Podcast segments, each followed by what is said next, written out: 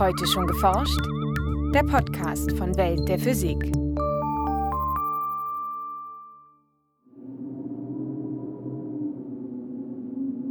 Wind. Eine Naturgewalt, die wir nicht beeinflussen, aber nutzen können. Und genau das machen Menschen bereits seit vielen Jahrhunderten, etwa in flachen Gegenden wie Norddeutschland oder Holland, wo historische Windmühlen das Landschaftsbild noch heute prägen. Aber wenn Sie dann einfach schon mal in die Richtung Größe gucken, dann werden Sie feststellen, dass das, was Sie jetzt machen, nichts mehr mit den romantischen Bildern aus Holland zu tun hat, sondern das sind inzwischen die größten rotierenden Maschinen, die die Menschheit je gebaut hat. Sagt Andreas Reuter vom Fraunhofer Institut für Windenergiesysteme in Hannover. In dieser Folge erklärt der Wissenschaftler, wie Windkraftanlagen funktionieren, welche Herausforderungen der Bau und Betrieb dieser massiven Anlagen mit sich bringen und wie die Zukunft der Windenergie aussehen könnte. Viel Spaß beim Hören wünscht Jana Harlos. In Deutschland stehen heute knapp 30.000 Windkraftanlagen an Land und etwas mehr als 1000 Offshore-Anlagen auf See. Aktuell hat die Windenergie in Deutschland einen Anteil von rund 17 Prozent an der Stromversorgung, Tendenz steigend. Am Fraunhofer Institut für Windenergiesysteme in Hannover forscht Andreas Reuter daran, Windkraftanlagen leistungsfähiger und zuverlässiger zu machen. Für seine Arbeit ist es grundlegend, das Phänomen Wind zu verstehen.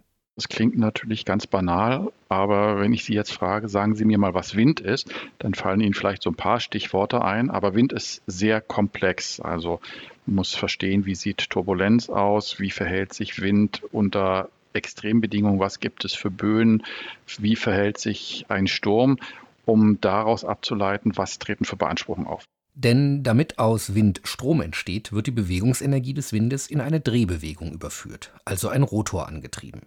Diese Drehbewegung wandelt ein Generator dann in elektrische Energie um, also in elektrischen Strom. Je größer der Durchmesser des Rotors, sprich je länger die Blätter oder Flügel, und je größer die Höhe, in der man ihn betreibt, desto mehr Windenergie lässt sich gewinnen. Ob die Anlage zwei oder drei Rotorblätter hat, spielt dagegen erstaunlicherweise kaum eine Rolle. Und dann klingt es natürlich erstmal attraktiv zu sagen, man ah, muss hier nur zwei Blätter bezahlen und nicht drei Blätter und habe bis auf ein, zwei Prozent den gleichen Energieertrag. Aber das Problem ist tatsächlich, dass zwei Rotorblätter sehr unruhig aussehen. Also tatsächlich kann einem schlecht werden, wenn man da hinguckt. Und erst ab drei Rotorblättern sieht so eine Rotation tatsächlich optisch rund aus. Dann sieht das aus wie eine Scheibe, die rotiert. Aus diesem Grund finden sich in modernen Windparks ausschließlich Anlagen mit drei Rotorblättern.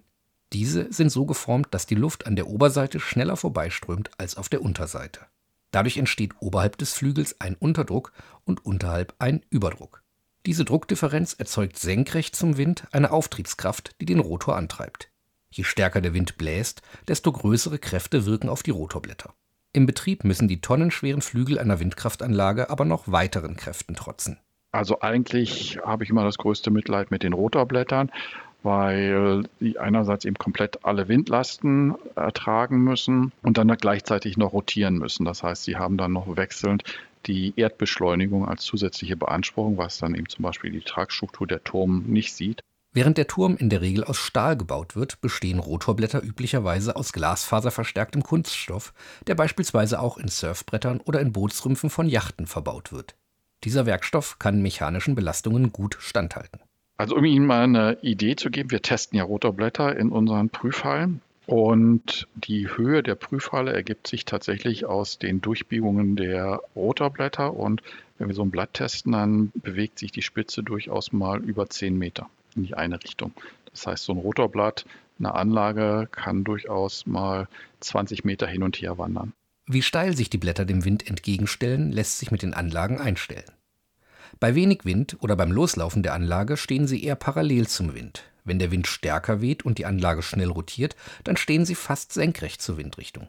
Das muss man sich so ein bisschen wie Segeln vorstellen, wo man ja dann das Segel auch mehr oder weniger stark in den Wind halten kann und dann eben mehr oder weniger vorangetrieben wird oder zur Seite weggedrückt wird, je nachdem von wo der Wind kommt. Und so ist das auch bei den Rotorblättern. Je größer ein Rotorblatt, desto mehr Energie kann es dem Wind prinzipiell entziehen.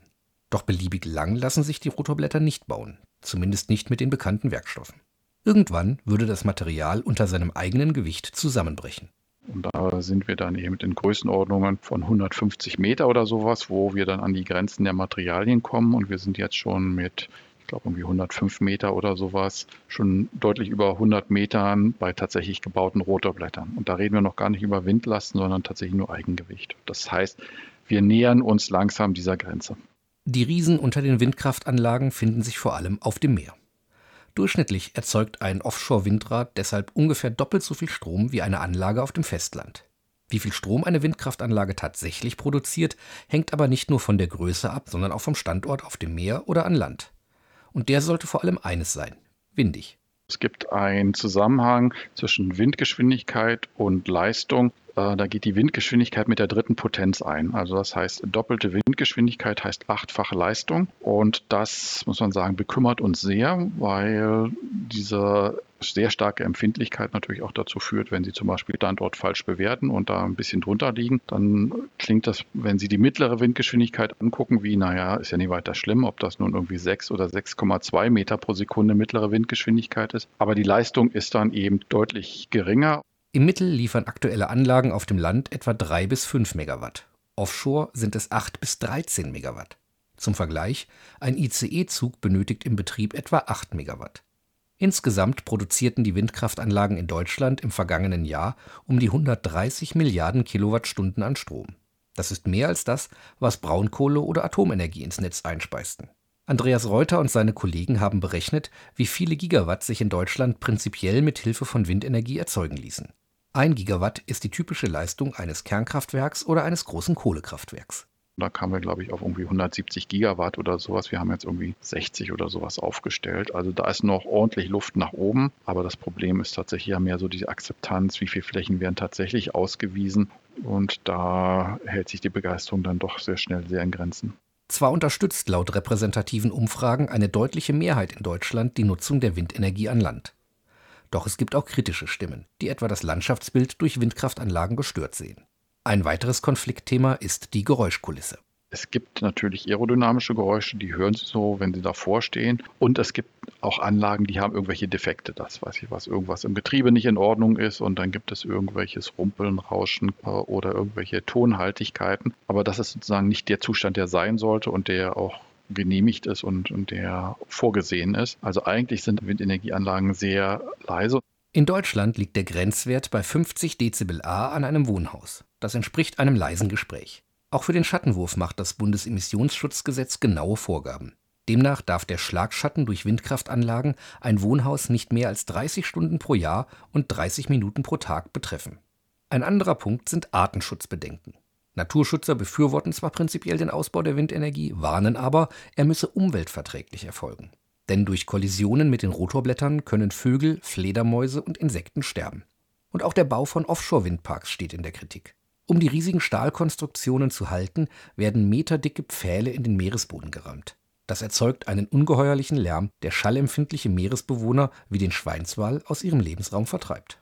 Und da wurden entsprechende Vorkehrungen getroffen, dass man zum Beispiel mit sowas, das nennt sich dann Blasenschleier arbeitet, dass dann ringsherum Blasen äh, Luft aufsteigen lässt, die äh, verhindern, dass der Schall sich ausbreiten kann oder dass eben Pfähle neuerdings einvibriert werden. Also das ist zum Beispiel auch ein Forschungsthema, mit dem wir uns beschäftigen. Alternative Installationsverfahren, die dann eben geräuscharm oder geräuschfrei funktionieren.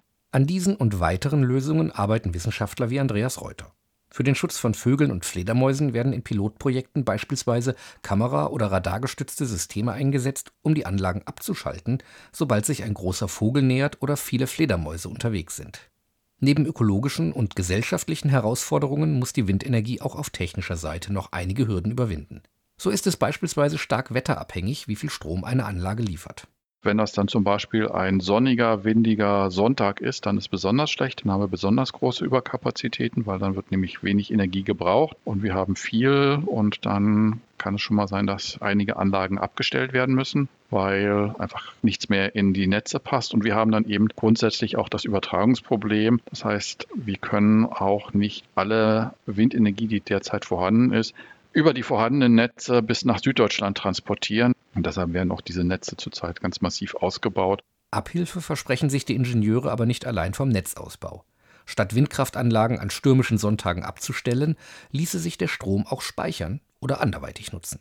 Also technisch ist sowas möglich. Das ist alles so eine Frage der Wirtschaftlichkeit. Also Batteriespeicher werden hier und da mal so im größeren Stil aufgebaut, aber das sind dann auch nur Megawattstunden. Also das ist nichts, was so ein Energiesystemtechniker so wahnsinnig beeindrucken kann. Das heißt, Batterien sind eigentlich keine richtige Lösung. Das, was ja jetzt intensiver angeguckt wird, ist das Thema Wasserstoff. Und das klingt sehr verheißungsvoll. Der Windstrom könnte dazu genutzt werden, Wasser in seine chemischen Bestandteile Wasserstoff und Sauerstoff zu zerlegen. Der gewonnene Wasserstoff lässt sich dann beispielsweise als Treibstoff für Autos nutzen. In mehreren Forschungsprojekten wird diese Technik derzeit erprobt. Doch schon jetzt steht fest, bei der Wende hin zu erneuerbaren Energien spielt Wind eine große Rolle. Anders als fossile Energieträger ist er praktisch unbegrenzt verfügbar und die Energie, die für den Bau einer Windkraftanlage aufgewendet wird, fährt diese innerhalb weniger Monate wieder ein und läuft ab dann klimaneutral. Ein Beitrag von Jens Kube. Welt der Physik wird herausgegeben vom Bundesministerium für Bildung und Forschung und von der Deutschen Physikalischen Gesellschaft.